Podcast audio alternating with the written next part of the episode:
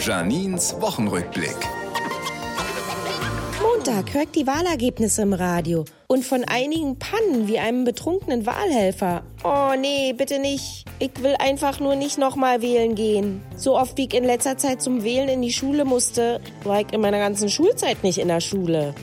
Mittwoch hört hier bei uns eine vier Meter lange Würgeschlange wurde tot in der Hasenheide entdeckt. Jetzt geht das große Rätseln wieder los. Ist das ein heller oder dunkler Python? Wer hat die Schlange gehalten, obwohl keine angemeldet ist? Geht jetzt wochenlang so und am Ende ist es doch wieder nur ein Wildschwein.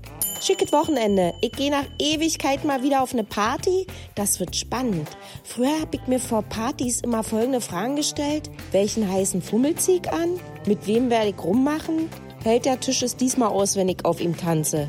Heute frage ich mich nur, sollte ich vorschlafen, damit ich wenigstens bis Mitternacht durchhalte? Berlin und Janine. Auch als Podcast auf rbb888.de.